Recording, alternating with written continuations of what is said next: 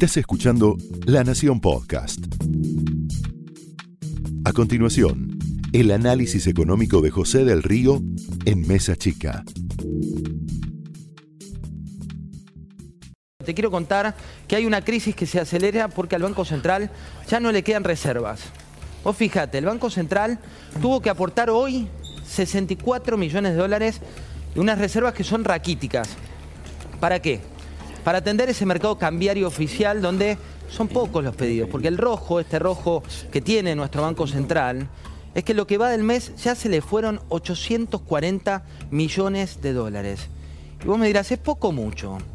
Bueno, esto supone el décimo saldo de intervenciones negativo, es decir, que se le van y se le van y se le van dólares desde hace 10 días de manera consecutiva para la entidad que está conduciendo Miguel Pese.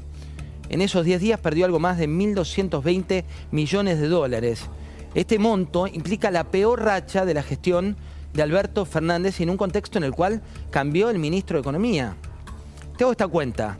Si considerás desde comienzos de julio, incluso ese saldo negativo ya supera los 2.120 millones de dólares. Esto en un contexto en el que cada vez menos argentinos pueden comprar dólares o casi nadie. Mirá.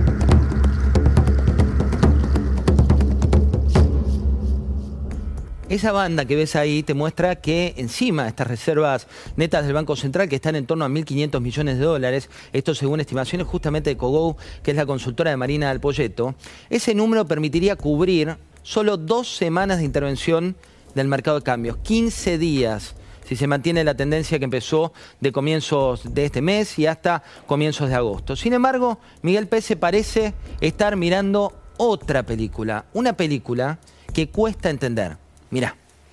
Ya desde, desde el segundo semestre del, del año 2020 eh, eh, vienen diciendo que, que podemos que vamos a tener dificultades para para afrontar nuestras obligaciones externas dado el, nivel de reservas y eh, es, es, cierto que hemos estado con niveles, de reserva, tuvieron que niveles, niveles, de reserva más bajos que estos y, y pudimos afrontar la situación y lo mismo va a ocurrir en los próximos meses. Hablando de eso, eh, algo similar ocurre con Alberto, que también está mirando otra película. El hombre que el 20 de diciembre de 2019, cuando habían pasado 10 días después de asumir, convocó, ¿te acordás? A esa mesa del hambre, ¿no? Dirigentes políticos, sociales, personalidades de la cultura, Marcelo Tinelli, empresarios. Bueno, no sé si se puede definir como empresarios. Pero un año después, la iniciativa quedó reducida a un equipo técnico de trabajo bajo las órdenes del entonces ministro de Desarrollo Social, Daniel Arroyo. Hoy exministro. También acordó la inflación, se acordó de la inflación y le declaró la guerra, lo hizo en marzo. Ahí estaban Culfas y Guzmán, dos que quedaron en el campo de batalla contra esa guerra. También hubo lugar para mesas tripartitas, tampoco funcionaron. Se presentó un proyecto para converger en una inflación del 29%, hoy estamos hablando del 90%. Quedó afuera también Guzmán. Cortes cuidados, precios máximos, hoy de nuevo vuelve a pensar en estos acuerdos de precios, lo vuelve a convocar a una mesa tripartita que sabemos ya que no funciona. Y como si fuera poco, hay otro conflicto, y ya vamos a la mesa, otro conflicto que tiene que ver con lo que está pasando hoy por hoy en aerolíneas argentinas. ¿eh? Como si fuera poco, Sergio Massa empezó a aplicar tijeras, o al menos tijeras discursivas.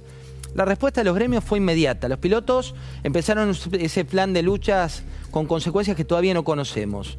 Y encima, encima, Pablo Viró habló de Moria Kazán. Bienvenidos a Mesa Chica, bienvenidos a la Argentina. Mira.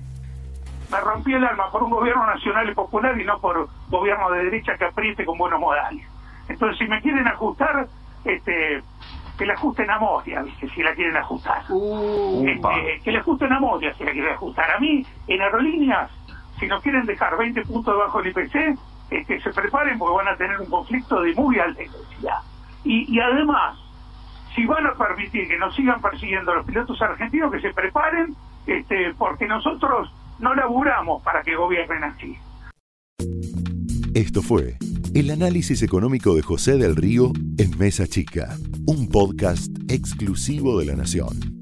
Escucha todos los programas de La Nación Podcast en www.lanacion.com.ar. Suscríbete para no perderte ningún episodio. Estamos en Spotify, Apple Podcast, Google Podcast y en tu reproductor de podcast favorito.